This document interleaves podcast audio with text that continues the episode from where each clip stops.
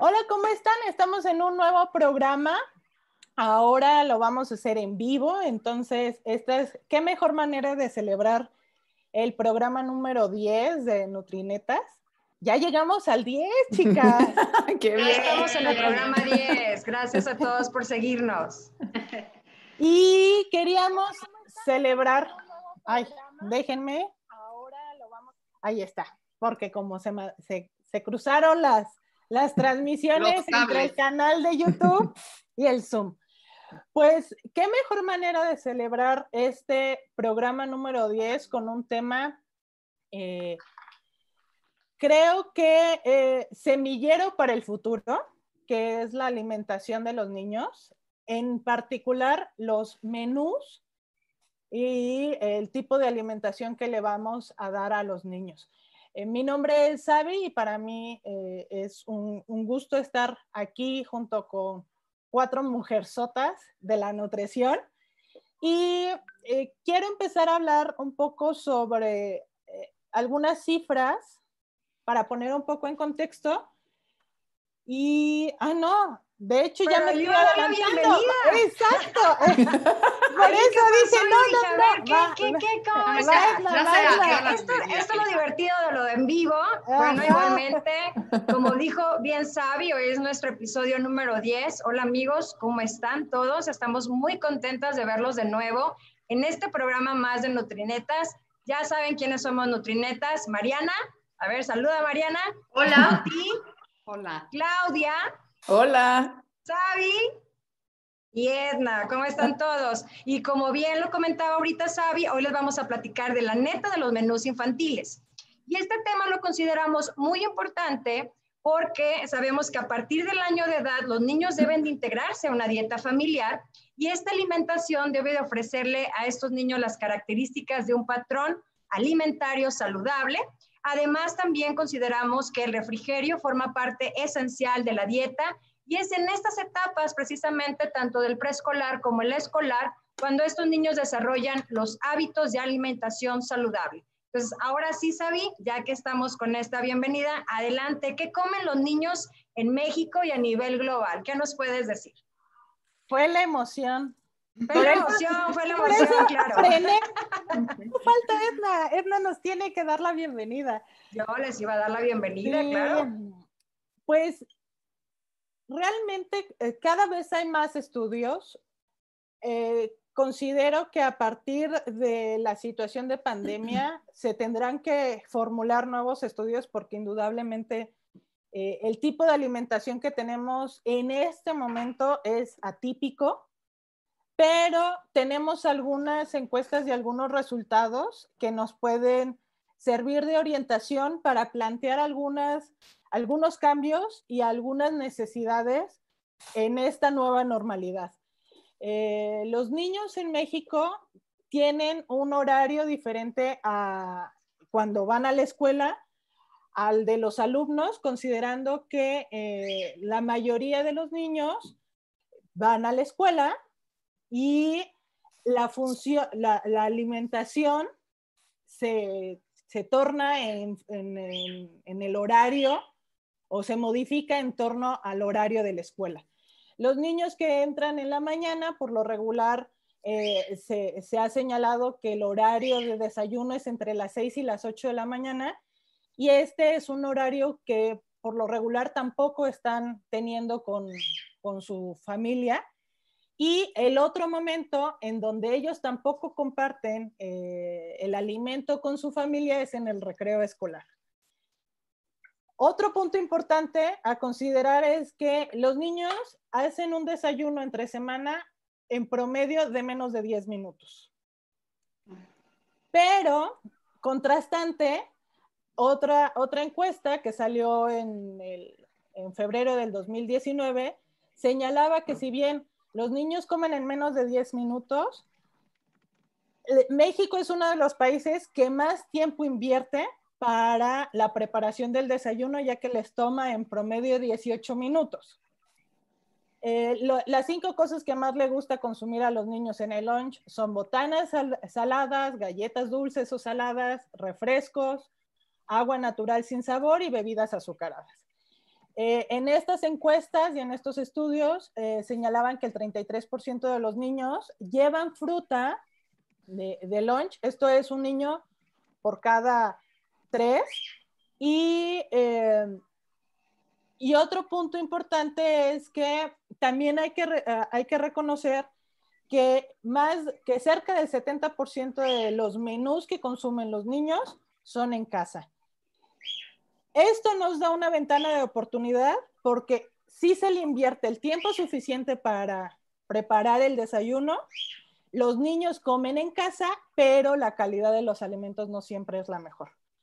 En la encuesta nacional de nutrición y salud, eh, y nutrición de 2018, en los últimos eh, resultados, eh, se identificó que cerca del 22% de los niños consumen frutas, digo, consumen verduras. Esto es, casi el 80% de los niños no, consumen verduras.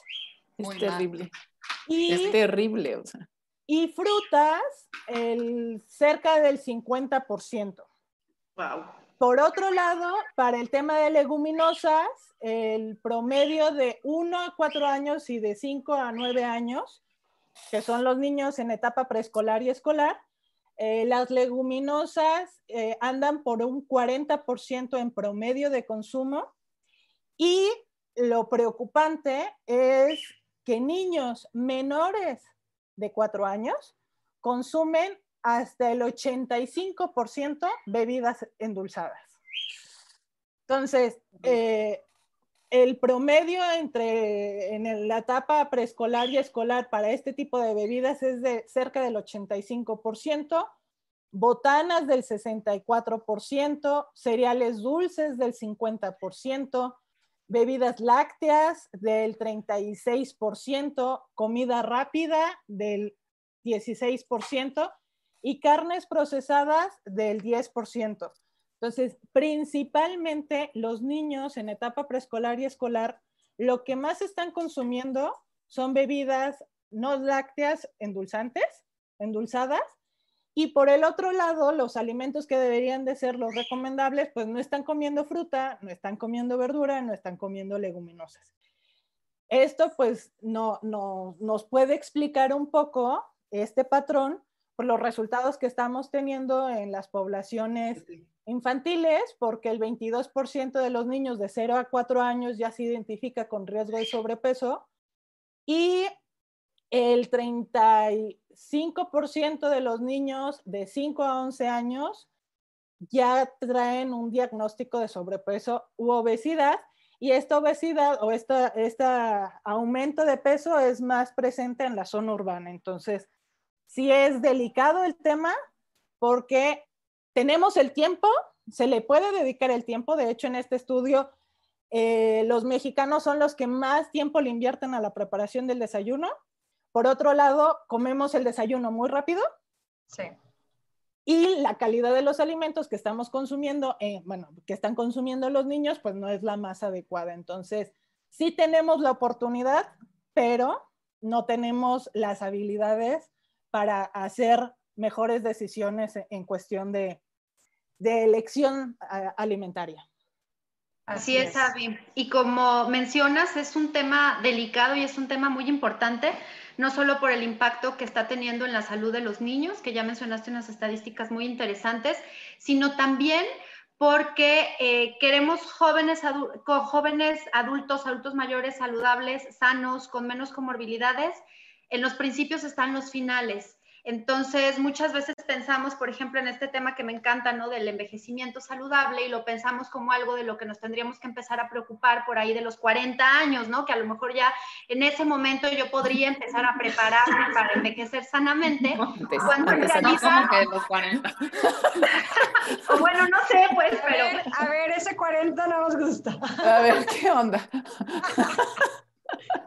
No quise herir susceptibilidades, nada más por, decir, pero realmente es algo que se empieza a gestar desde el vientre de la mamá. O sea, hablar de envejecimiento tendríamos que empezarnos a preparar para envejecer sanos desde que estamos en el vientre de nuestra mamá. No nos vamos a meter el tema de embarazo, se da para otro programa, pero sí hablando de la alimentación en, en los niños, pues precisamente ahí también radica mucho la importancia, ¿no?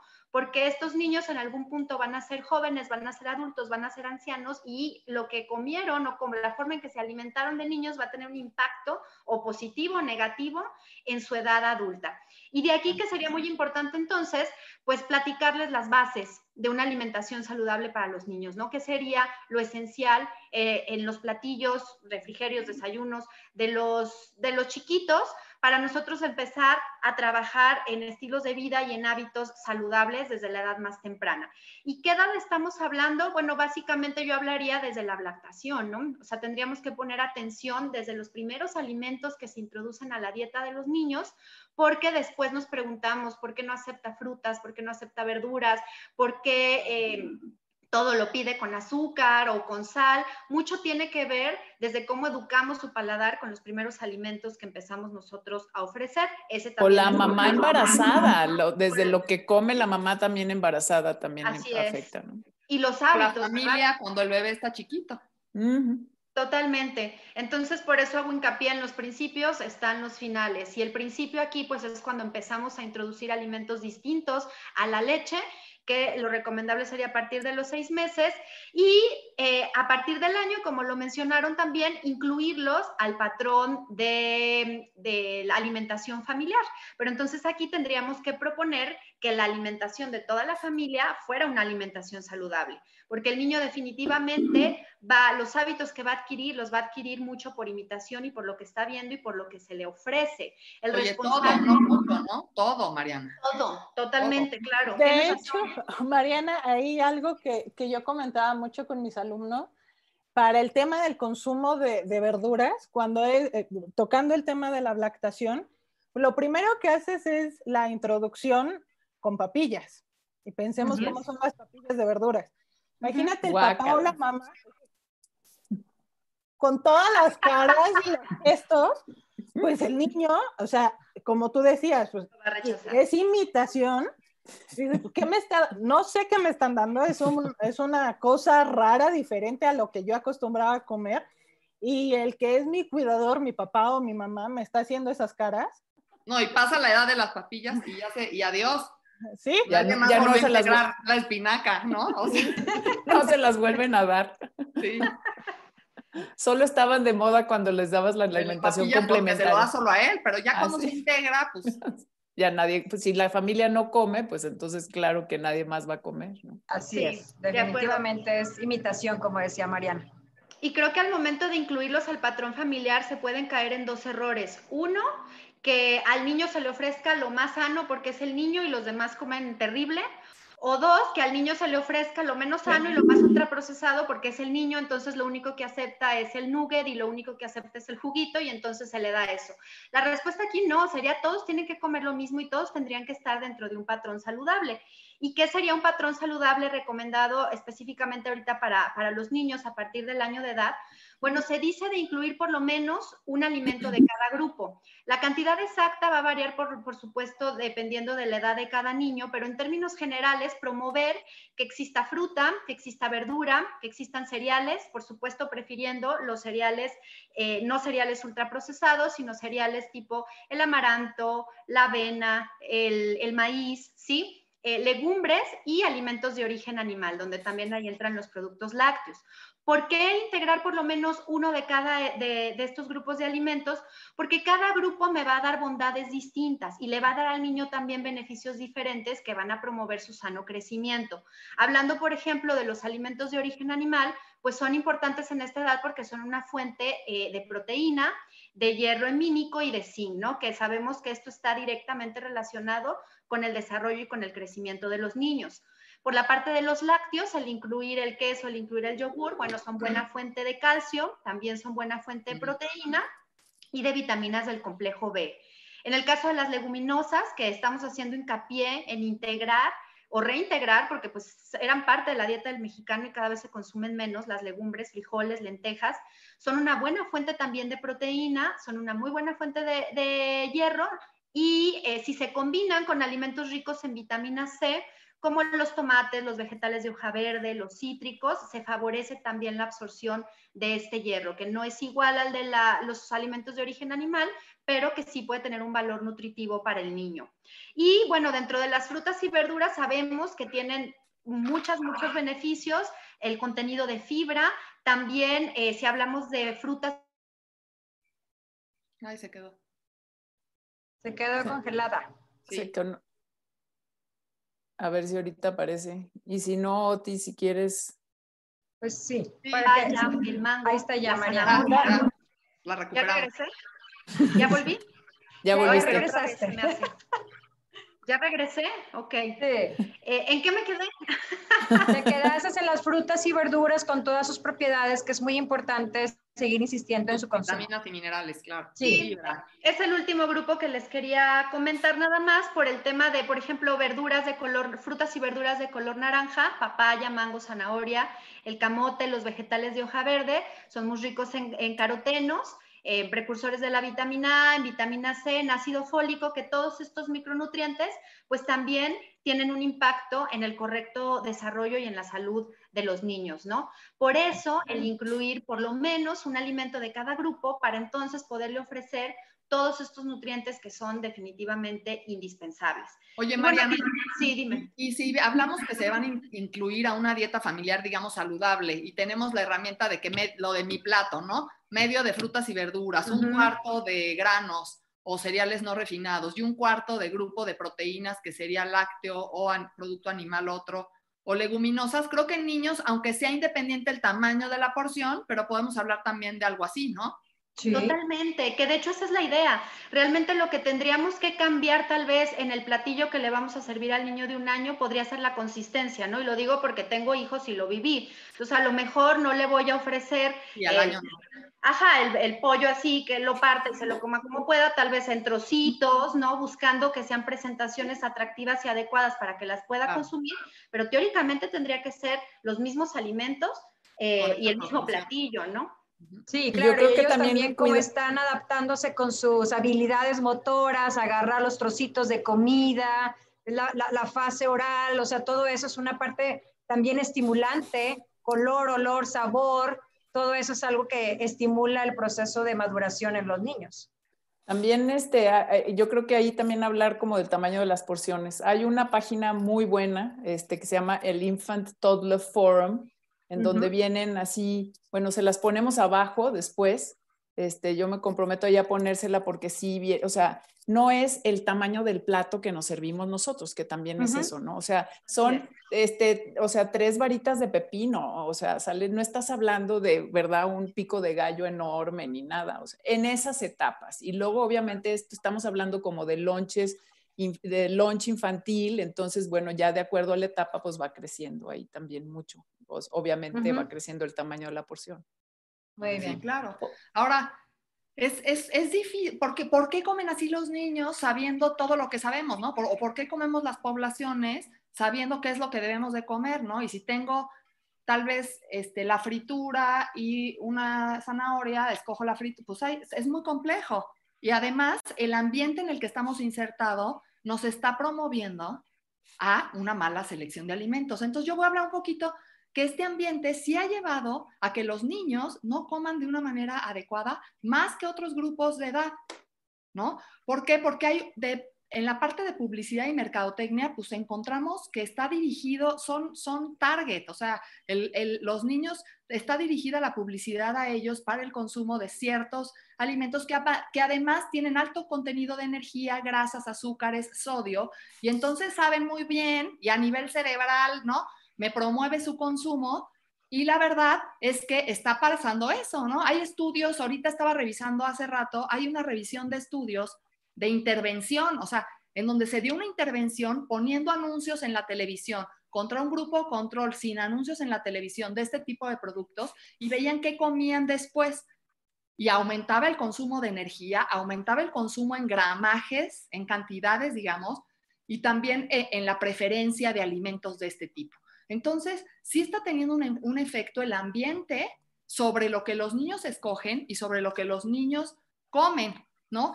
Lo que se vio más impresionante, porque esto fue de efecto moderado la evidencia, pero cuando, cuando dividen por niños más chiquitos y más grandes, aquellos menores a 8 años, el efecto es contundente, porque los chiquitos, pues les lanzas un personaje en la caja, les das un juguetito, en el cereal, este, les pones el personaje que está de moda junto con el, las galletas, la ajá. Entonces ellos no alcanzan a diferenciar de que es un anuncio, ¿no? Y de que como están vendiendo el producto, todavía los más grandes pueden llegar a, pero ellos no diferencian. Entonces el impacto es como directo en estos niños más chiquitos, ¿no?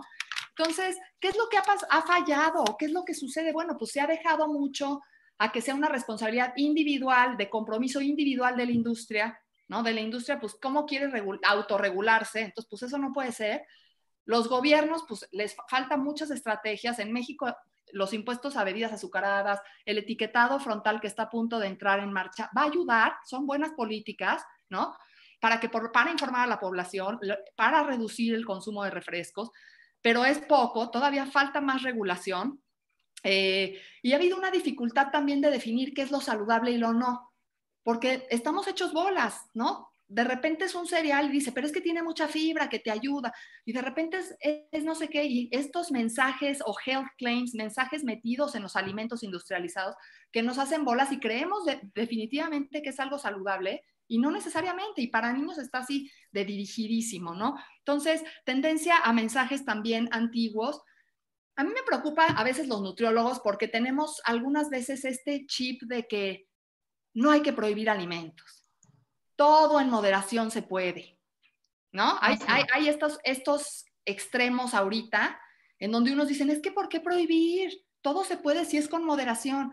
Pero si ves la epidemiología de la obesidad ahorita y si ves el ambiente obesigénico y lo que comen los niños, tienes que prohibir. No podemos hablar de moderación. Claro, hay cosas que no, definitivamente no, no.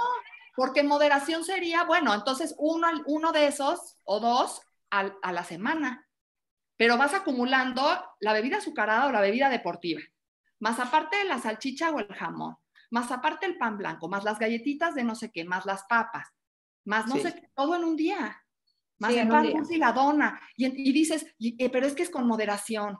No, no, no, hay, no puede, con moderación no nos está yendo bien. Moderación ocho veces al día. Lo hacen repetitivo, o sea, no es en un día, en la semana, ¿cuántas veces? Exacto. Entonces, a mí me parece que, no, ¿no? Ahora que somos, que, que sí nos lleva, el ambiente nos dirige, que el ambiente nos, nos eh, eh, es mucha responsabilidad, sí, pero ¿qué puedo hacer yo? Mientras sacan más políticas y mientras salen más cosas del ambiente, yo como individuo o como familia, pues tengo que poder hacer algo, ¿no? Y sí depende de mí hacer cosas positivas o lograr algo positivo, ¿no? Entonces yo creo que también las familias, las escuelas, tienen un rol que individualmente pueden cambiar, independientemente de la regulación. Individualmente puedes tomar otras decisiones, ¿no? Y, bueno, ahí, bueno, yo les voy a que les quiero compartir una cosa aquí, porque de lo que hablaba Mariana, de los ultraprocesados y de cómo, pues esto es lo que los niños comen. Que son, o sea, las, las salchichas, este, el jamón, los o es el menú infantil de los restaurantes. Para los que nos están escuchando por Spotify. Son, son, exacto, son carnes procesadas, o sea, hot dog, jamón con pasta, mayonesa, crema, ¿no? O la pechuga con catsup y jamón, o papas y papas y papas fritas, almidones, ¿no? Pan blanco, blanco, pasta blanca, blanco, todo blanco, no hay ni un vegetal, todo es amarillo y rosa de la carne procesada. Y esto no nada más es en restaurantes, que esto es muy común, pero también en fiestas infantiles que uno mismo organiza. Así es. Te venden el paquete diciéndote que si para el niño quieres nuggets o hot dogs y todavía tú dices, pues nuggets. No dices, oye, pues la comida de todos, va a haber taquiza, pues taquiza. Para todos. Así es. No, claro. no, pero es que esos, estos son los menús infantiles, o sea, te quieren orillar a que y eso ni siquiera lo tenemos consciente, porque dices, bueno, pues para los niños, para que sí se lo coman, pues nuggets. Oye, también se van a comer los frijoles con arroz y tinga, ¿no? Pero es esa percepción que ya, ya nos creímos como sociedad. Y creo que ahí podríamos hacer bastantes cambios. Luego, por otro lado, el sándwich, ¿no? Híjole. Eso es lo que mandamos a los niños a la escuela, ¿verdad? como dice que lo más nutritivo. El vende como equilibrado. E inclusive en la otra versión del menú también va acompañado con el regalo. Ah, sí, claro. el agua, porque ya te dan la opción, o sea, es agua o jugo. Siempre es jugo. O refresco. Refresco, así es. O malteada en algunos casos. Y luego empezaron a dar de postre danonino, me acuerdo también. Que también es así como, como de, mm, no, no y aparte, o sea, no tiene tanta azúcar. tiene tanto azúcar que separa la cuchara sola, ¿no? Es así como cuando compras esas aguas frescas, o sea, que tienen cucharadas de azúcar, o sea, y dices, y, separa, la, separa la, solita la cuchara porque, uy, guácala, o sea. Ahora, para los que no puedan ver la, la imagen, estoy poniendo un sándwich y un tlacoyo, ¿no? Y en el sándwich, pues tenemos dos alimentos ultraprocesados, que es el pan, aunque sea integral con linaza, cientos de granos aventados. Es un pan procesado y ahorita les voy a decir por qué. Y también el jamón. O sea, no es, un no es una pechuga de pavo que venga la pechuga, es, es, un, no, es un embutido, ¿no? Contra un tlacoyo que sería maíz con frijol, requesón, nopales, salsa, queso. Entonces, como rescatar este tipo de cosas. Y aquí nada más un ejemplo de un pan de caja comercial del cualquiera. Vayan al súper y cualquiera que encuentren pan de caja comercial va a tener 25 ingredientes. Y el segundo ingrediente es jarabe de maíz de alta fructosa y por ahí tiene más azúcares. Y, y, eso sí tiene vitaminas y minerales añadidos.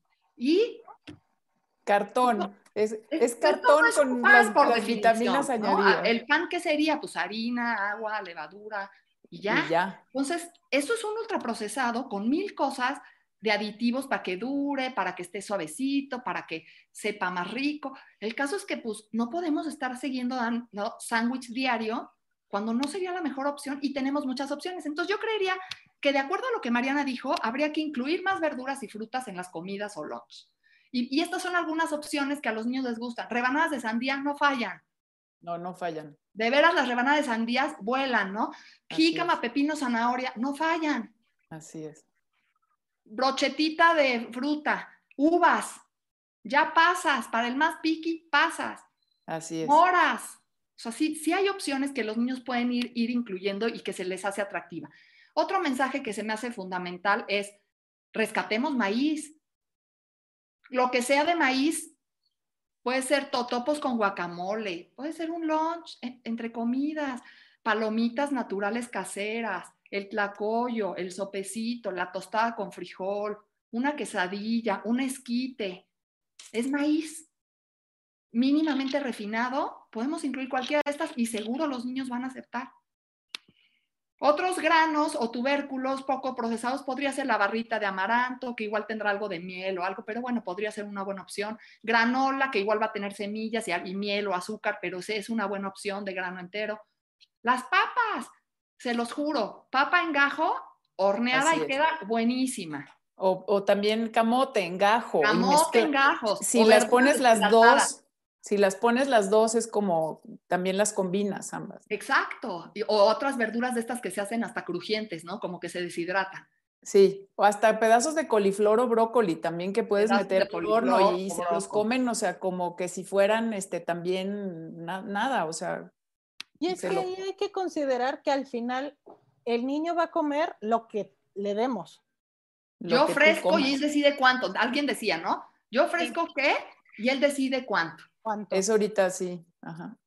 Para, para aparte respetar esa saciedad, ¿no? Las señales de saciedad del niño que las tendría que tener, pues, claras, no nosotros que ya las fuimos apagando, ellos las tienen claras. Y luego rescatar leguminosos, ahorita ya hablaron del bajo consumo en estos niños, este, es parte de un patrón saludable en nuestro país. A todo el mundo le gustan los frijoles de todo tipo. Tú ofrécele a los niños el sopecito, la sopita de lentejas, frijoles en con a cuchara, les gusta. Claro.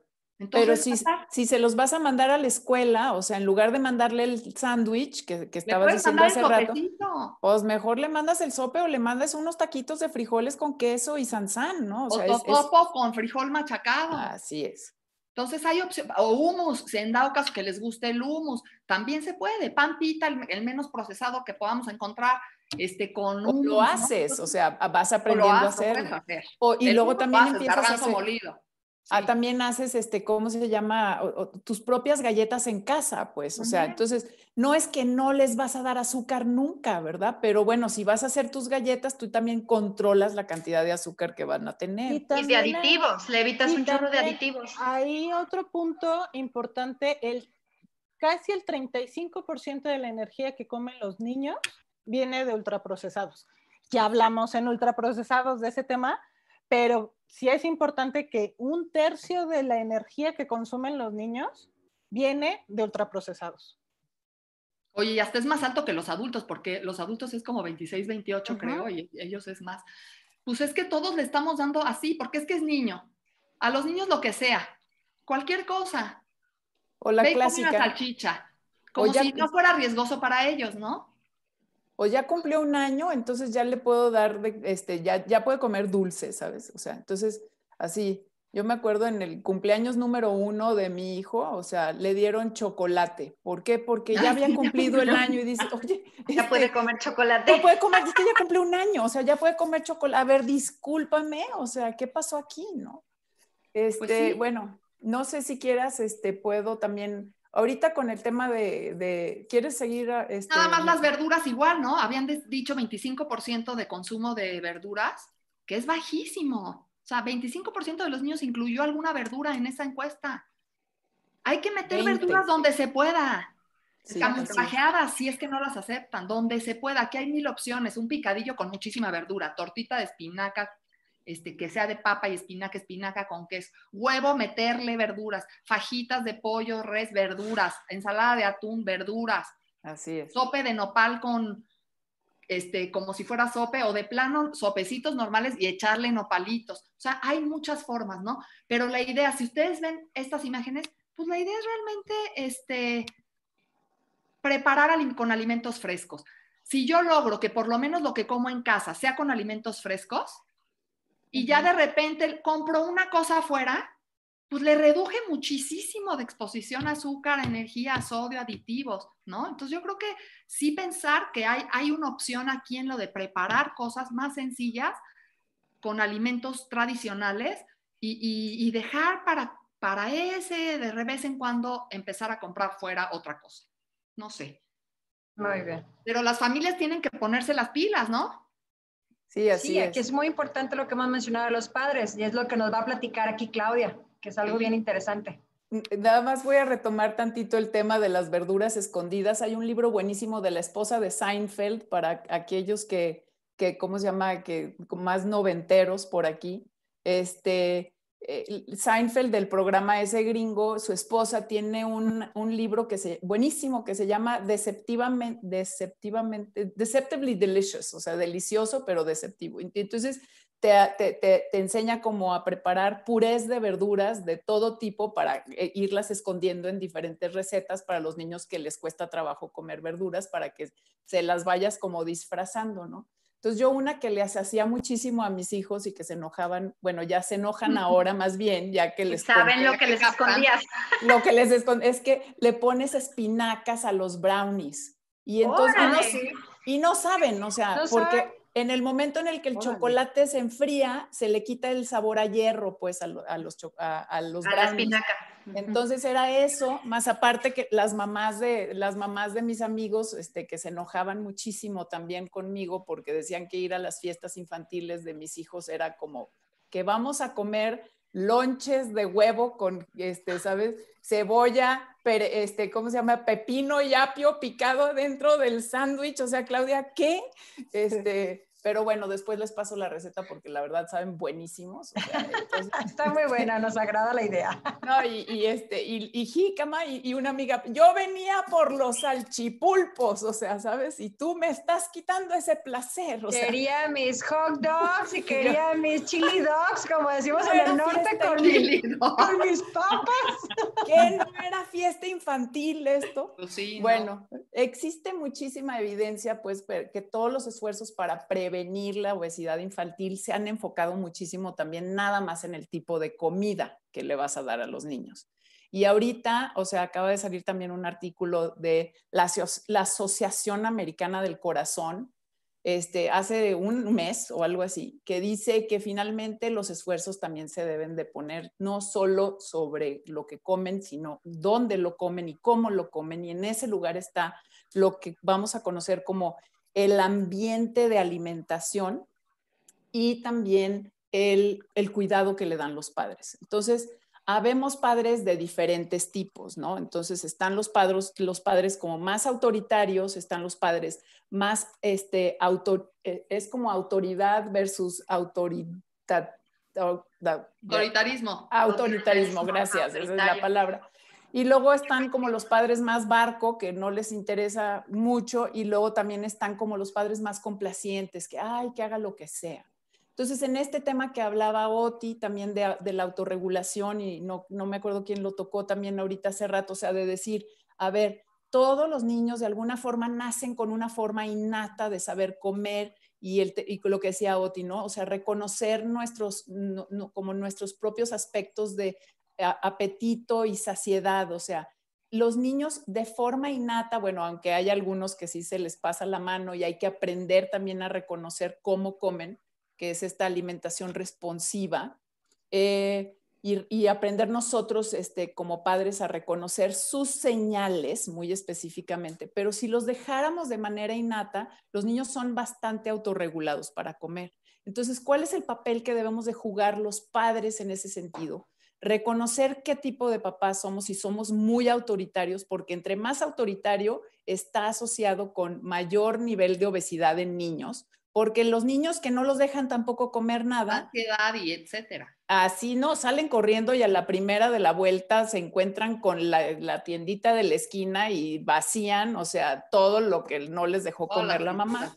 Sí, una conducta restrictiva. Así es. También el niño superbarco, o sea, el papá superbarco que no se involucra para nada, eso no es una estructura realmente de ambiente de alimentación adecuado. Entonces, lo que nosotros debemos de hacer como padres, que es como muy importante, yo creo que nuestro, toda la consejería también que como nosotros como nutriólogos debemos o podríamos dar, es qué estructura y qué límites también nosotros le brindamos a nuestros hijos. Y en ese sentido, nuestra responsabilidad es la de proveer a nuestros hijos con los alimentos adecuados que son todos estos que acabamos de hablar, ¿no? Que, dije, que dijo Mariana, que dijo Oti, o sea, si nosotros les ofrecemos la comida adecuada, entonces ellos también pueden autorregularse y ellos ya deciden cuánto van a comer y qué tanto se sacian, etcétera. Pero te van a decir, es que ellos no quieren lo que yo les ofrezco. No, pues porque, pero porque también, o sea, como mamás somos así, ¿sabes? Como, ay, no se lo comió una vez, entonces ya no lo quiere nunca, ¿no? A ver, aquí. No, y además le doy opciones, pues en ese momento no hay que dar otra opción, ¿no? Y vuelvo a preguntar algo. Así, es. Vaya, voy forjando. Y tampoco premias, ¿sale? Porque no es, ay, es que si te comes la verdurita, entonces yo te voy a dar la galletita que te prometí de la tienda, ¿verdad? O sea, porque eso también, sí. Que ahí también el mensaje es... Un plato horrible de pollo Exacto. con unas papas en la mano de que cuando se lo acabe se va a comer las papas. Claro, así es. Y es, ¿qué tan malo debe de ser el alimento? ¿Qué tan malo debe de ser el alimento? Que me, que me, lo tengo, sí. Que me tienen que comprar para que me lo coma. Para que me... Sí. La tienen que premiar.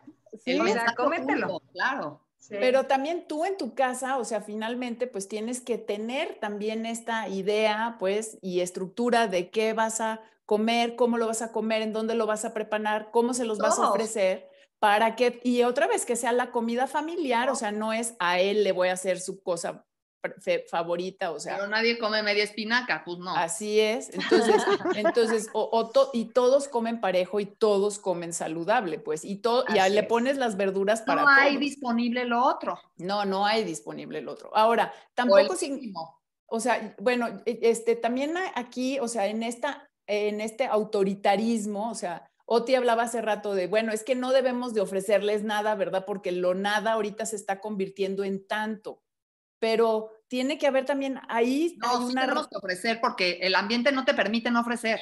Sí, pero entonces también que ellos tengan. De no. Así es, porque, y, y, también, la otra es también como qué comparten en la escuela, ¿no? Yo me acuerdo un día yo mandándole yo, yo me acuerdo un día mandándole así la comida a mi hijo, ¿no? Y le tienes así ya, bueno, la nutrióloga, que verdad que le mandó a su hijo todo lo alimento saludable y no se dio cuenta que yo me había subido como a la escuela a pagar, ¿sabes? Y, y volteo y estaba así con todos sus cuates a la hora del recreo, sentado en una esquina, ¿verdad? y tenían un picnic, ¿no? Ahí en medio habían puesto todo en medio y claro que se estaba comiendo las papas del amigo. o sea, ¿sabes? Así como, bien. Es que a mí me mandaron edamames. O sea, pero compartió y los demás probaron era lo nutritivo, o sea, eso es lo bueno. ¿Sabes qué? Que, que no, es, no se trata aquí de que tiranicemos, ¿no? Porque igual cualquiera va a decir, ay, estas, pues, ¿qué No, yo creo que eso es lo normal. Todos los niños van a comerse las papas, todos van a comer pastel en la Van a estar expuestos, van a estar expuestos. Todos. El, asunto aquí es, es tanta la exposición que tenemos que bajarle unas rayas y eso hacerlo en la casa. Es la única forma que tú puedes controlar es tu casa. No vas a controlar la escuela, no vas a controlar la tarde de, de, salieron a la clase especial y les compramos. Y algo que, que, que, podemos ver como, como mamás, yo creo nutriólogas que somos, o sea, mis propios hijos me decían, mamá, me veían como la rara de lunch porque traía comida saludable. ¿Te vas a comer eso? Entonces tú dices, pero ellos también les afecta de que ellos son los raros porque comen saludable. El resto es una conducta normal. Estar viendo que comen papas y demás. Entonces, el que lleva frutas y verduras es el raro. o es el que, tiene una enfermedad.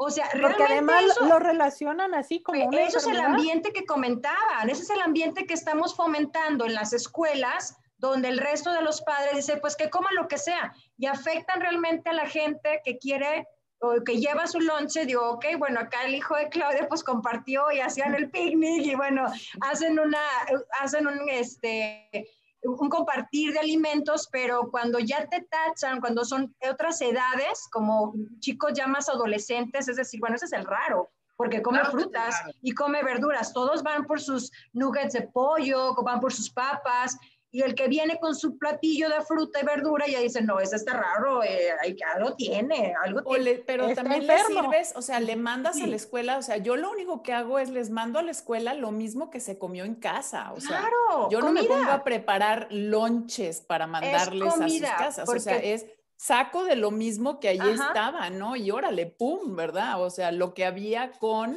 este, con sus verduras, con, o sea, y entonces no, tampoco te estás volviendo tú loca, ¿verdad? Tratando de preparar. Ahora que les voy a mandar. No, yo creo que es donde tenemos que aprender como padres a hacer eso. Que hay un punto eh, eh, que podríamos, digo, no es el mismo contexto, pero para que vean que sí se puede, cuando somos papás de niños que tienen diabetes tipo 1, centramos toda la atención en la alimentación porque sabemos que la alimentación es punto crucial para que lleve una vida estable o no. Controlada, claro. Y se puede, o sea, si en enfermedad, en una condición. promete, claro, porque ahí tienes una motivación plus. Pero si lo pensamos que, que está, se, está enfermando, que la sociedad está enferma, que nuestro país está enfermo, que los niños sí hay un nivel de obesidad muy impresionante, pues entonces tendríamos que tener esa capacidad de decir, oye, sí me voy a motivar, Sí, la alimentación va a ser mi, mi, mi cura. Es parte de nuestra parte educacional y de prevención. Me gustaría comentar algunas cosas que han estado escribiendo la gente que nos está viendo. Les agradecemos muchísimo que nos estén siguiendo en este momento. Y efectivamente hablan mucho sobre regular esas cafeterías, que sí efectivamente de los, de los tiempos que le dan a los niños para comer es muy, muy corto, comen muy rápido eso es cierto, que si haya esos alimentos saludables y que obviamente, como han estado comentando, que sí necesitamos educar a los padres. Em, nos vuelven a decir mucho que compartamos las referencias de todo lo que se comenta en el programa. Es algo bien importante porque se buscan artículos y que por favor lo compartamos. Y otro de los, eh, los comentarios que han estado escribiendo en el YouTube es que efectivamente, todos los establecimientos que están tanto dentro como fuera de un, de una, en un entorno escolar, pues está fomentando hábitos no saludables en los niños. Y una de las preguntas que hacen, que para que por favor se aclare, es a qué se refieren con bebidas azucaradas, que si también una, una bebida, una, por ejemplo, de fruta con azúcar mascabado, se considera como una bebida azucarada. ¿Cómo lo podrían ustedes este, contestar ahí? ¿Tú, Claudia, ibas a decir? No, nada más estaba suspirando porque quería saber cuál era su opinión. Mi opinión, eh, eh, no, no, creo que esté tan claro como definición, como definir, bueno, cuando se habla de quitar bebidas azucaradas, incluye esas también. Así es. Okay. Ese sí es, o sea, es con adición de azúcar. Es cualquier bebida que tenga azúcar añadido. Eso es como azúcar lo añadida. Eso es lo que estaban preguntando. Uh -huh. Porque finalmente, ¿cuál que... es la recomendación de azúcar diaria que se nos permite? Y Exacto, en la OMS, para niños no estoy segura. Son como este 10, 15 mili, este 15 claro. gramos 25, diarios. 25 es el límite estricto en adultos. En adultos. 50 es el límite moderado. Ajá. Y en niños no, no lo tengo tan creo claro. Que son, creo que es 15, entonces, o 15 o 20, ¿no? Entonces, pues 15 o 20 se te van en dos cucharadas de azúcar, que finalmente, si aparte le añades, ¿no? O sea, esa, esa azúcar al agua, más aparte azúcar. Más las galletas. Porque hay de, hay de agua de Jamaica a agua de Jamaica. Sí, claro. no, por eso te decía, la cuchara parada, sabes, así en el bote de tanta azúcar que tiene. Tanta sea. azúcar que tiene por la osmolaridad. La Academia de Medicina OTI dice de una a dos porciones máximo. De azúcar, de azúcar que serían alrededor de 20 gramos de azúcar. De azúcar.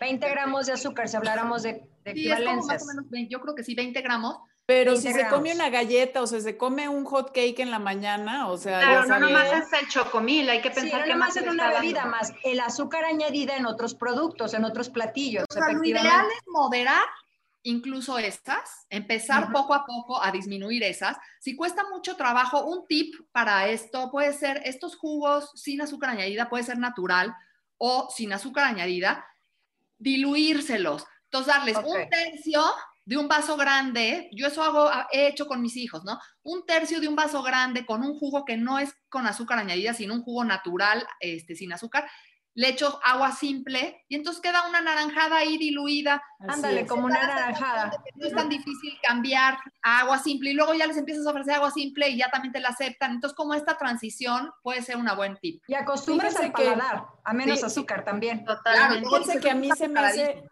un ejercicio, o sea, bueno, este, les cuento una historia de, de irte a, a, o sea, haciendo el doctorado me llevé a mis hijos de cuatro y seis años a Inglaterra a vivir.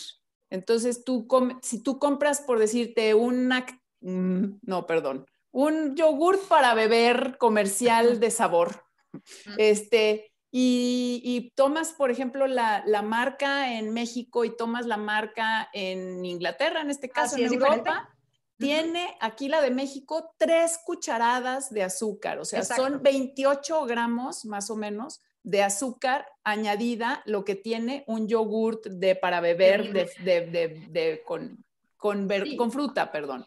Y Sí, si también. tú compras ese mismo yogur de esa misma marca en Europa, tiene como 10 gramos nada más, o sea, una cucharada. regulación. Entonces también, o sea, el paladar del mexicano, o sea, Mexicano. está, tiene un threshold, pues, de, de, este, de nivel de azúcar, o sea, altísimo. Pero ahí lo que quiero decirles es que el niño se acostumbra, o sea, A esos al punto de que lo que hacían allá, por ejemplo, era comerse el yogur natural sin, sin nada de azúcar, o sea, tranquilamente como postre, por ejemplo, después de comer. Y en el momento en el que regresaron aquí y porque se empezaron a acostumbrar a comer otra vez Ah. azúcar al nivel del mexicano, ahorita es así como otra vez, ¿verdad? Esa necesidad de querer comer Más dulce. azúcar y azucarado todo. Y entonces eso también dices, pues qué onda, ¿no? O sea, Es que también por países están los mismos productos diseñados para el disque los paladares, es diferente la cantidad de sodio en ciertas marcas, la cantidad de azúcar y demás. Y nos preguntan también que el nuevo etiquetado para cuándo. Creo yo que está para octubre, Octubre. no está Octubre. para octubre. Así es. Y Oiga, otra la cosa, Nada más digo, para- la OMS, si es 10% del total de energía Sí. en forma de azúcares libres, que pueden Sí. ser libres de otros lados, pero son azúcares libres, 10% inclu- equivaldría a 50, pero no solamente son de, de- de industrializados. ok. Sí. Es como azúcar añadida en tus a 20, platillos también. O menos, o nada. miel. Es una recomendación. Ese es el máximo. Sí, sí, ser. habla como porcentaje y en algunos casos hasta el 5% cuando ya hay ciertas 5% este, restricciones. Bueno, también comentan todos los que nos están siguiendo, hay saludos de varias partes de, la República Mexicana, también nos saludan de Ecuador, saludos hasta Ecuador. Y eh, nos habla también que seguir insistiendo, por ejemplo, el consumo de alimentos cuando se trata, por ejemplo, eh, de los niños, que también hay unos aquí nutriólogos que nos siguen de que lo ven, que efectivamente les das alimentos y después los niños lo, ya no lo quieren, pero tenemos que insistirlo. Y que otro de los comentarios que nos hacen es que el problema en el concepto recae, ¿qué es para ti moderación? o qué es alimentación saludable. Entonces, que ahí es donde pudiéramos tener como que algunas mensajes, este, Ajá, mensajes donde no, no sabemos dimensionar. Es como yo siempre les digo, para ti cuánto es mucho o cuánto es poco. Cuánto es tantito. ¿Cuánto es tantito? ¿Qué tanto es tantito? Dicen. Cuando decimos también de las dosis y demás. Tiene que ver con cultura alimentaria de mucho tiempo, que a veces son un esquite o un tlacoyo, la percepción es pecar Así es. O sea, la percepción es como de, ay, Voy wow, a pecar. es un antojito extra y está mal. Si lo ves, si, ves realmente ya con, con, lo que nos estamos enfrentando y basándonos en la realidad actual y en la evidencia y todo, pues prefieres mil veces grano entero, con tantito queso y un poquito de mayonesa o de crema, mil veces. O de frijoles. Claro.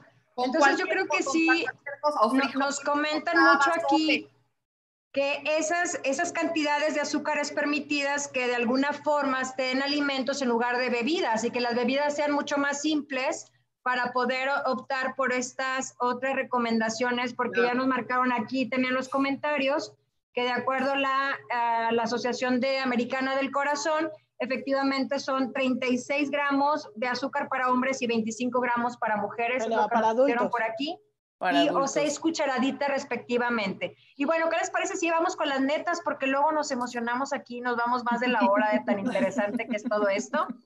Y eh, de lo que yo estuve eh, anotando de todos estos comentarios tan interesantes entre todas, pues podemos decir que la neta en este episodio de los menús infantiles es que, bueno, efectivamente, el tercio de la energía de estos alimentos en los niños puede venir de alimentos ultraprocesados, que en México el desayuno puede ser muy tardado, que hasta 18 minutos nos comentaba Sabi, y que los niños prefieren botanas saladas, bebidas azucaradas, refrescos, que eh, otro tipo de bebidas.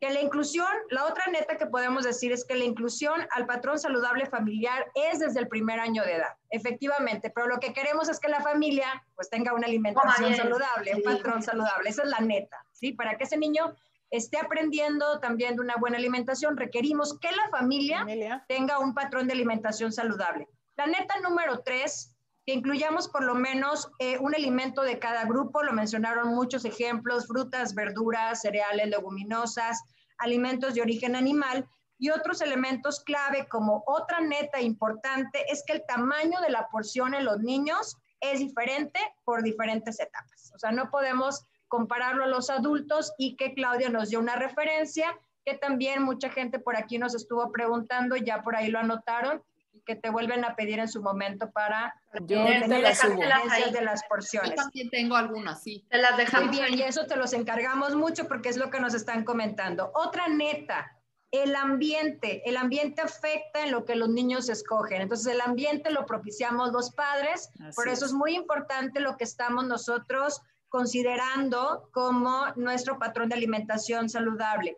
Y otra neta que se estuvo repitiendo mucho en el programa es que el consumo de verduras, de hortalizas, permite lograr la sensación de saciedad en los niños, así como lo hemos comentado incluso en nuestro curso con regulación de hambre, apetito y saciedad, lo vamos a ver incluso también en los niños. Y por último, y algo muy importante como neta del día de hoy, es que los niños tienen una forma innata de autorregulación y que los papás debemos aprender a reconocer cómo comen los niños, qué señales nos están dando para que nosotros también empecemos a entender, a conocer las decisiones de cuánto y cómo comer de los niños. Así que fue el día de hoy muy interesante con respecto a nuestro programa de menús infantiles y pues no me queda más que comentarles qué creen de nuestro propio programa, de nuestro próximo programa, no se lo pueden perder porque vamos a hablar de una neta de que ahorita está también mucho de moda. ¿Cómo ven? Vamos ¿De a hablar ¿De qué? ¿De cuál? Porque ni yo sé. Ah, ni yo sé de la vitamina D. le llegó el memo. Ah. La neta de la vitamina D. Entonces, si les gustó este programa, les pedimos mucho que compartan, que nos den like, que nos hagan los comentarios, que se suscriban a nuestro canal Nutrinetas para que no se pierdan ninguno de nuestros episodios, además de que nos sigan en nuestras redes. Chicas, el programa de hoy estuvo muy bueno. Se me antojó toda la comida que, que pusieron ahí. Vamos a preparar más comida. Vámonos Real, a como cenar. decimos, y como padres de familia y además nutriólogas, pues volvemos a nuestro basic, que es estar en casa y fomentando los hábitos saludables desde casa. Comer, comida excelente. real, oigan. Alimentos Comida frescos. real, hashtag comida real, por favor. Perfecto. Muchas Comida gracias a todos. Gracias. Gracias por Adiós. por de- Y por muchas gracias a todos por sus comentarios. Nos vemos pronto. No se pierdan el próximo programa.